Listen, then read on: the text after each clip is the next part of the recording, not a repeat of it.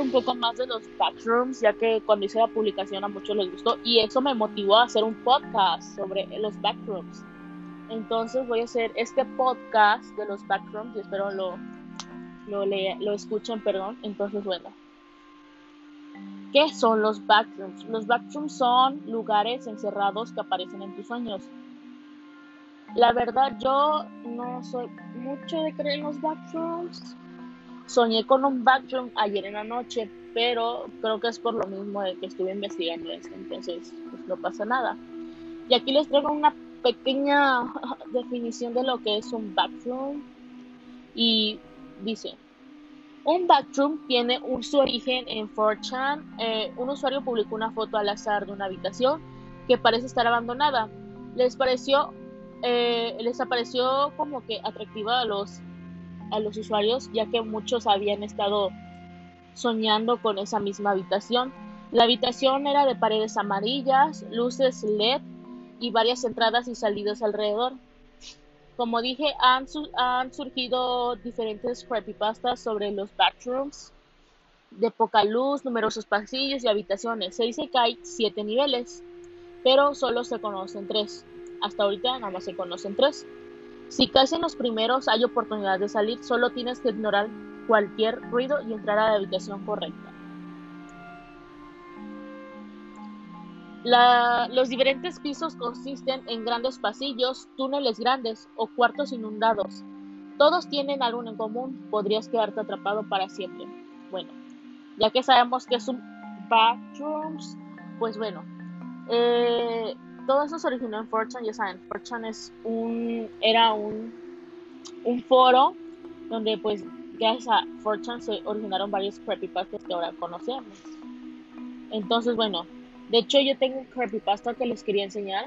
Bueno, los voy a como a resumir porque lo estuve leyendo, está en inglés. Y bueno, básicamente se trata de un chico que va a una clínica porque le tocaba cita, su clásica cita del mes para chequeo y todo. Dice que cuando entró, pues sintió como nostalgia al entrar y que se sentía raro. La secretaria, la asistente, como le llamen, le pidió que llenara un formulario y él accedió. Y se sentó en una silla.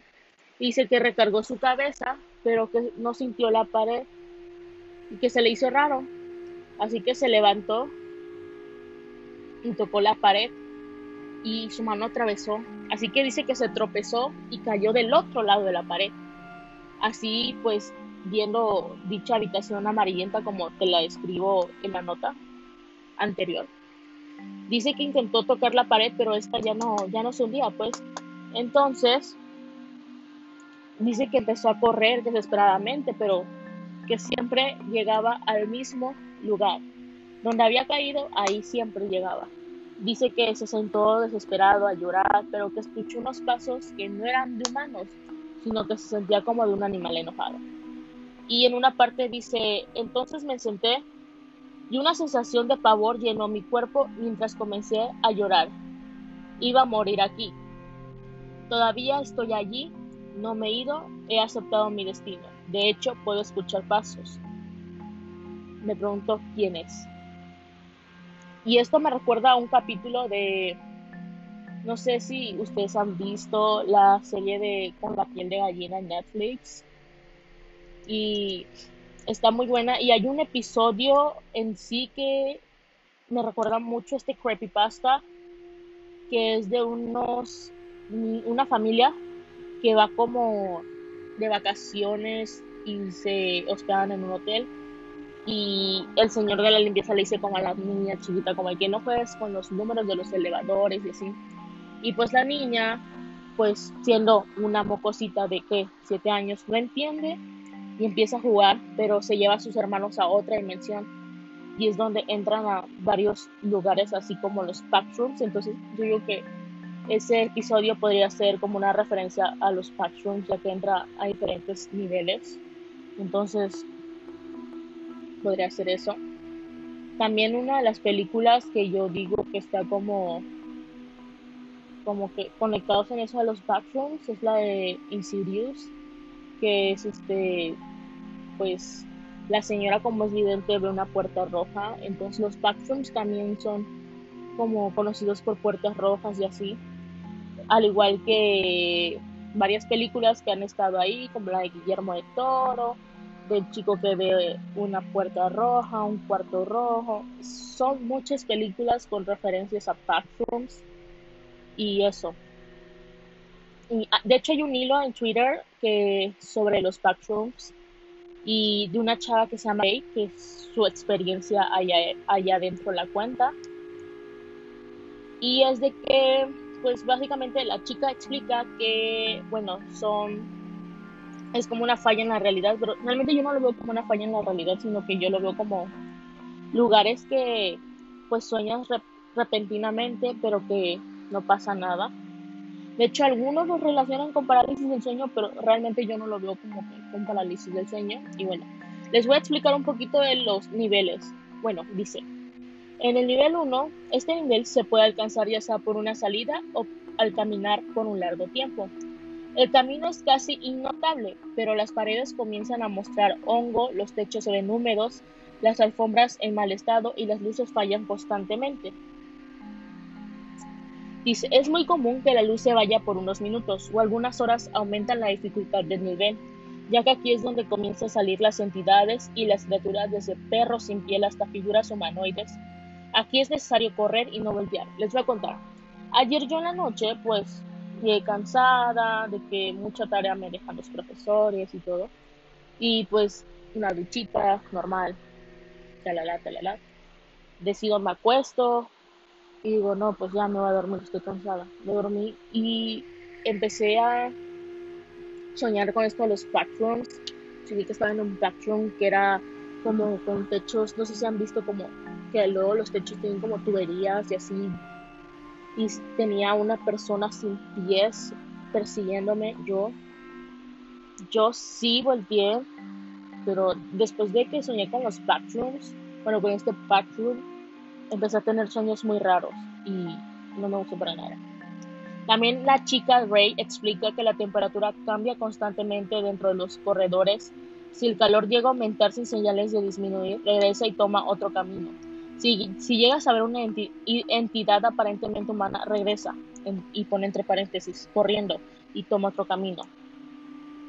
Dice, recuerda que en total los niveles suman 6 millones de millas cuadradas es casi improbable toparte a otro sobreviviente humano, por más que lo parezca, no lo es. Son terriblemente hostiles y atacarán al momento que te cruces en su camino. Este, la chica eh, habla del último nivel, dice, es el último nivel oficialmente explorado, aunque se puede encontrar poca información sobre los niveles del 3 al 7, como dije. Nadie, o al menos no hay registros de alguien que haya explorado el nivel 7 y dice, algunos son menos peligrosos, otros están en total oscuridad, otros están inundados con agua que llegan hasta las rodillas o más arriba. Básicamente, de hecho los backrooms no solamente pueden ser cuartos, como quería explicar. No, simplemente pueden ser cuartos, pueden ser como sitios que tú hayas visitado, por ejemplo, no sé, una feria completamente sola. Eso puede ser un backroom no necesariamente debe ser como un cuarto, un cuarto, un cuarto, un cuarto. No, puede ser una feria completamente sola, donde estés tú y empieces como a notar como esa sensación de miedo, de que alguien te persigue. Eso puede ser un backroom también. Y bueno, básicamente eso es un backroom. Lugares en sueños que te parezcan como por miedo y todo.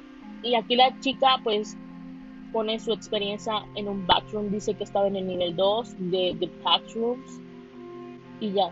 Realmente mi experiencia la conté, fue muy cortita porque pues realmente no, no sentí estar mucho tiempo en el bathroom, pero después de soñar con ese bathroom tuve sueños muy raros. Así que bueno, ya saben, es mi primer podcast, no sé si les haya gustado, si no les gustó, si quieren escuchar otra vez mi voz, que es muy fea, así que Bueno, si les gustó este podcast, ya saben, pueden decirme, como decirme como que, oye Agnes, haz otro podcast de tal tema, me gustaría que investigaras tal tema porque quiero saber más. Y yo con gusto lo haré. Así que, por favor, espero les haya gustado este podcast de los Patreons. La verdad, me tardó un poquito hacerlo porque tenía muchas clases, mi teléfono se actualizó y es con lo que grabo y realmente ahorita estoy completamente como que sola, entonces no hay tanto ruido. Así que gracias y si quieren, como dije, escuchar más temas, que los investigue y eso me pueden decir y yo con gusto lo hago para ustedes. Gracias.